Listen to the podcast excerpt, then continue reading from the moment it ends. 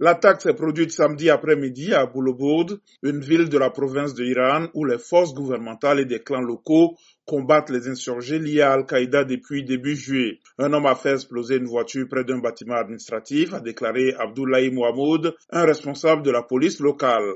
Une deuxième attaque a été déjouée et un suspect a été interpellé alors qu'il tentait de fuir un véhicule bourré d'explosifs, a indiqué la police. Les islamistes Shebab ont revendiqué ces attaques dans un message transmis via leur service de communication.